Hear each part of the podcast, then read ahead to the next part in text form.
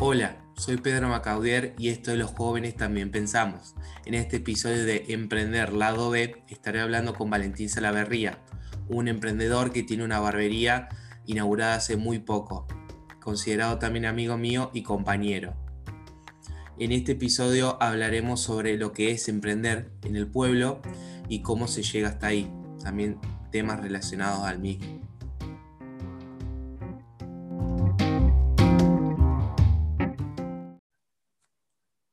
Bueno, después del quinto intento tratando de poder hablar, ahora el, mi amigo pudo activar los datos por el momento, así que pongo mi palabra de que se los voy a reintegrar.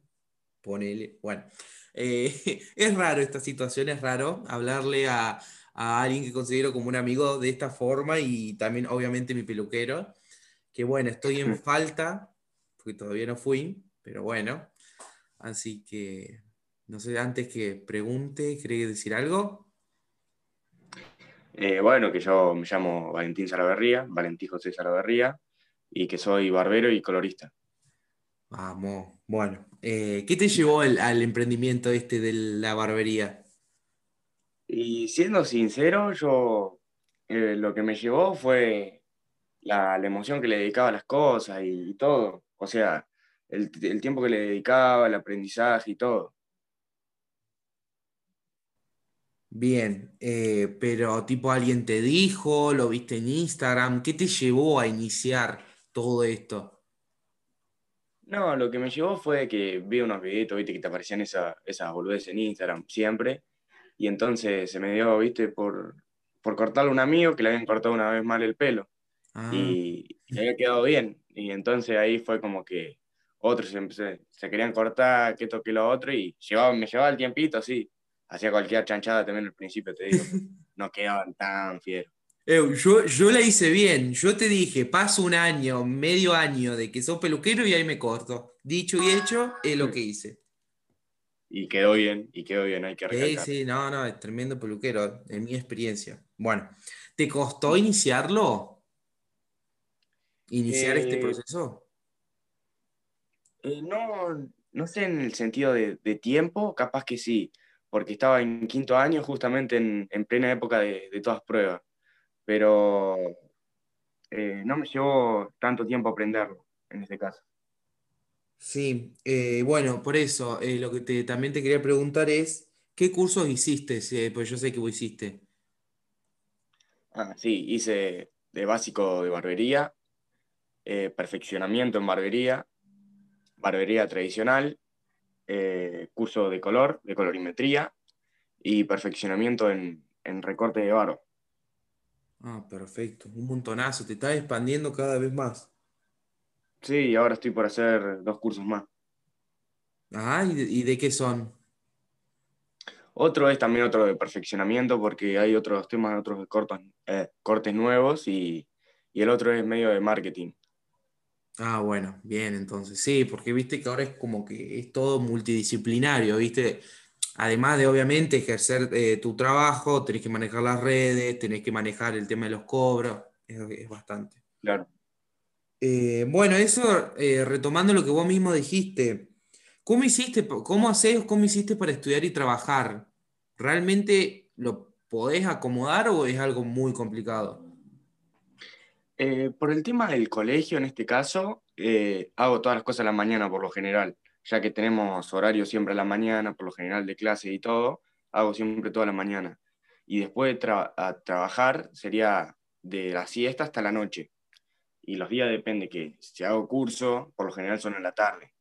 Eh, ese día, por ejemplo, lo tomo libre o para última hora dejo, dejo alguno que otro para cortarlo. Bien, bien organizado. Bueno, yo tengo algo personal para decirte. Viste que al principio nuestro grupo nos cagábamos de risa, pero no sé si lo era de mala manera, solamente porque somos así, o éramos. Pero yo creo que esto eh, rompe el claro ejemplo de que tenés que estudiar para hacer algo. Ese protocolo de tenés que estudiar, recibirte y recién cuando tengas el título. Eh, eh Pedrito, Sí. Te voy a tener que cortar todo porque me tengo que hacer un testeo rápido.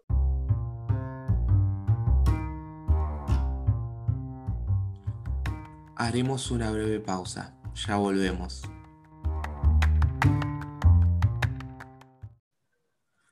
Bueno, después de, esta, de ese corte que tuvimos, retomamos. Eh, igual aclaro que esto es algo que voy a dejar porque es material histórico, se puede decir. Estamos en los tiempos donde se pausa todo para ir a testearte del coronavirus o también eh, luchar por el Internet para que ande. Así que, bueno, retomando, eh, estaba diciendo de, que tu emprendimiento eh, realmente rompe eso, ese protocolo de tener que estudiar y recibirte y que nosotros al principio nos cagamos de risa, pero es impresionante el montonazo de cosas que ha hecho. Es que le he dedicado el tiempo que, que en realidad se le debería dedicar. Va, en realidad todavía me falta dedicarle más, pero es lo que ya veo para futuro, ya directamente. Sí, eh, yo en eso, sí, en eso opino igual que vos, porque yo a mí esto de grabar podcast es, me parece muy fácil. El tema es lo que yo le dedico mucho tiempo es a las redes. Mantener constancia, todo eso es, es, bastante. Así que sí, hay que dedicarle un buen tiempo a todos los emprendimientos. Exactamente. Bueno, sí. Con, cariño y tiempo. Sí, cariño. Todo, va bien.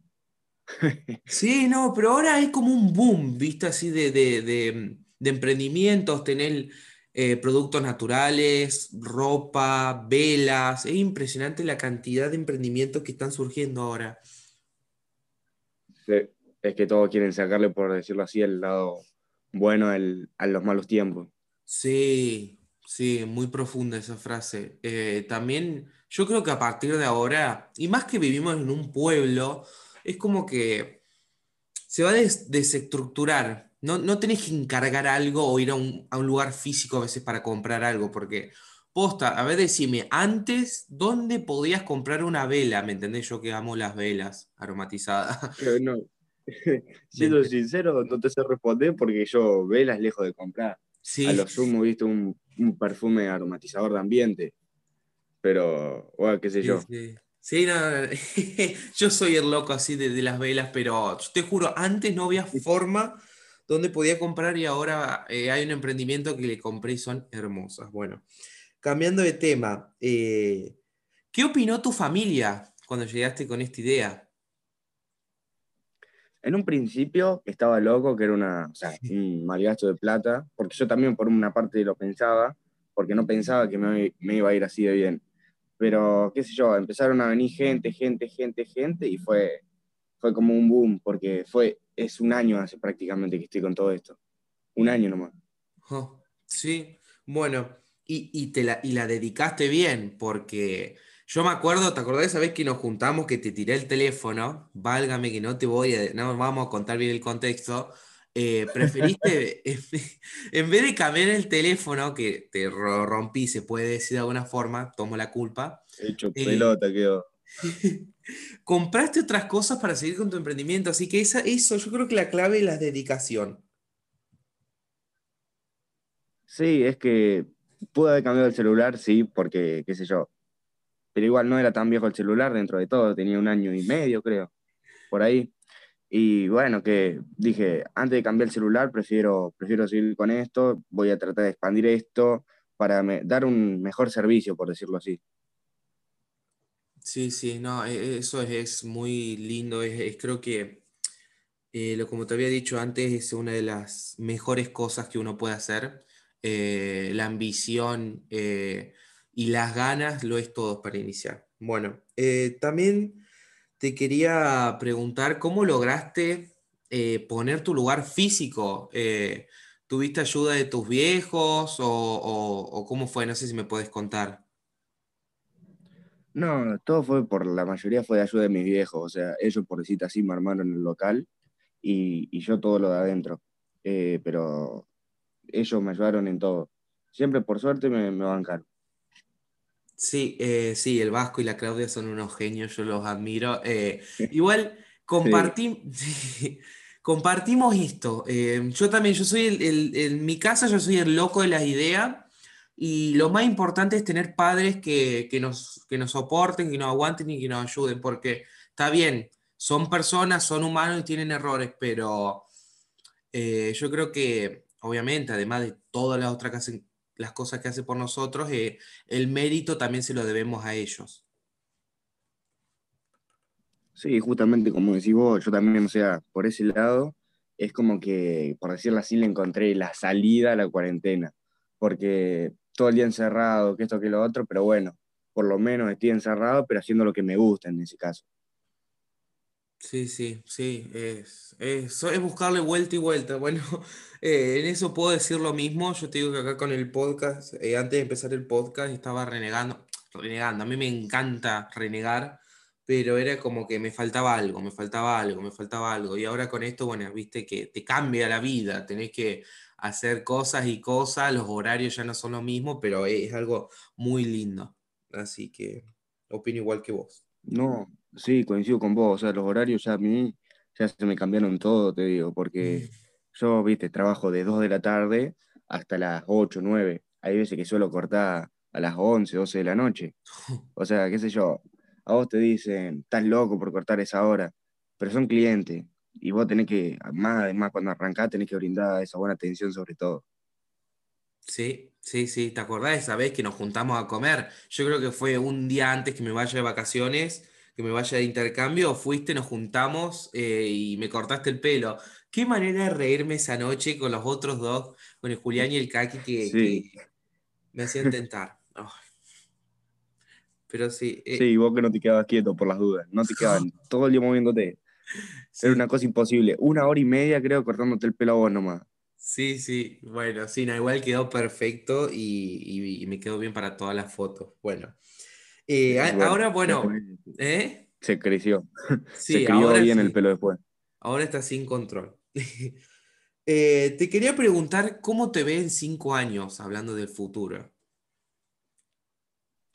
Yo, siendo sincero, de acá cinco años es una visión bastante buena, bastante grande porque ya lo veo como por decirte así, que si me quedo en el país, eh, estaba viendo, lo tenía previsto armar todas cadenas de barbería en el país. O sea, empezar, por ejemplo, acá en el pueblo y el año que viene irme a Río Cuarto, hacer otro curso allá como para decir de no estar tan al cohete, ¿viste? Y mientras estoy allá, buscar trabajo y también tengo amigos allá. O sea que también iba a tener trabajo ya de por sí y, o sea, mientras trabajaba, eh, venirme los fines de semana acá a cortar, o sea, hacer mínimo por dos años eso. ¿Me explico? Ah, sí. No, no, no sé si quería agregar algo más. No, es que la idea era ir creciendo así, suponete. Tener un, así el local sería en Río Cuarto, trabajar por lo menos para alguien ahí en Río Cuarto, dos años como para tener en confianza a gente. Sí, sí. Eh, bueno, yo lo que puedo agregar, volviendo un poquito para atrás, es la ambición. Eh, yo creo que la ambición lo es todo. A veces eh, no es bueno tener los sueños tan altos, pero también es algo súper importante porque obviamente de acá a un año más en Argentina puede pasar cualquier cosa. Pero yo creo que uno cuando tiene la ambición bien alta y no se siente cómodo, entre comillas, eh, es, la, base para, mm, para mejorar, para el éxito mismo. No quedarse cómodo con lo simple. Así se entiende. Claro, justamente, o sea, también, por otro lado, mi idea es emigrar por el tema de mi trabajo más que por otra cosa. Es que acá el tema de las peluquerías, barberías y todo están muy infravaloradas. Es imposible que que en Europa, por decirte así, en Norteamérica, los peluqueros y barberos anden en autos descapotables y todo, y acá capaz que de pedo te alcanza para llegar a fin de mes. Sí, sí, no, eso, te lo puedo relatar al 100%. Eh, bueno, yo al, tener la suerte de poder irme de intercambio eh, a, a Europa, pude ver eso. Te juro que en Inglaterra, prácticamente todo el Reino Unido, los que abarca esos países, un corte está a partir de las 40 libras, o sea, multiplica eso, porque la libra es así, la libra es más cara que el dólar, así que la mitad más cara que el dólar, así que digamos que multiplica 40 por el dólar a 150 y le agrega la otra mitad, se te va enorme, enormemente. Carísimo. Por eso, vos, por ejemplo, yo veo por el lado de las maquinitas y todo eso a veces la gente, vos, vos te pones a pensar y dicen 300 pesos, un corte de pelo, 500 pesos, pero vos ponete a comparar lo que cuesta una maquinita cada hora, que yo una de las que voy a, voy a comprar en un futuro sería, lo más probable está 35 ahora. Ahora. Y acá tenés que trabajar al menos un mes para comprarla. En Europa tenés que hacer tres cortes de pelo y ya está, ya la tenés. Sí. O dos, como por decirte, dos. Sí, y no hablemos de la estabilidad. No, obviamente yo amo a mi país y no lo quiero bardear, pero en estos momentos es como que, yo te lo digo, lo viví yo mismo con esto del podcast. Eh, suponete que hace dos semanas me fijé en un micrófono, después pasó cinco días de que me fijé y estaba al doble. O sea, eh, yo creo que los países desarrollados cuentan con la estabilidad de que algo del precio no te cambia. Por ejemplo, Estados Unidos, el chicle te vale lo mismo que hace 3, 5 años, cuando acá nosotros estamos viviendo lamentablemente este, este, esta devaluación. Entonces, uno sí o sí tiene que aumentar los precios y eso es lo que también eh, es todo un riesgo, es un balance tener que comprar, no comprar, eh, aumentar, no aumentar, eso es bastante complicado en este contexto que estamos viviendo. Sí, no, sin duda, influye muy mucho. Eh, yo, por todo lo que veo, influye muy mucho. No, no hay comparación. Sí, es todo un tema. Bueno, eh, próximamente va a salir una nueva parte del podcast que va a ser dirigido a se va a llamar Quedarse o Irse, con distintas opciones. Por el momento estoy coordinando eh, con una chica en Francia y con otra chica en Estados Unidos. Estoy viendo de eh, generar así varios podcast, eh, episodios para hablar. Obviamente quiero, me encantaría poder entrevistar a alguien que quiera quedarse acá, así que es lo que estoy buscando, así que espero que lo escuches. Oye, mira, por ahí a, lo mejor el año que viene ya, ya estamos haciendo un podcast desde Italia, por ahí.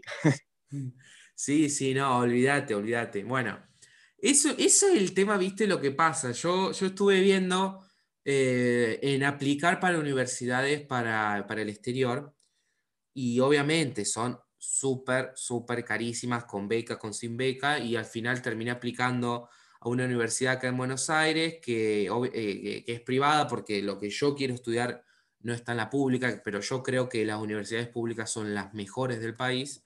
Y te hago esta comparación que yo mismo me di cuenta. Eh, eh, anualmente lo que yo voy a estudiar en una universidad privada está rondando los 2 mil dólares.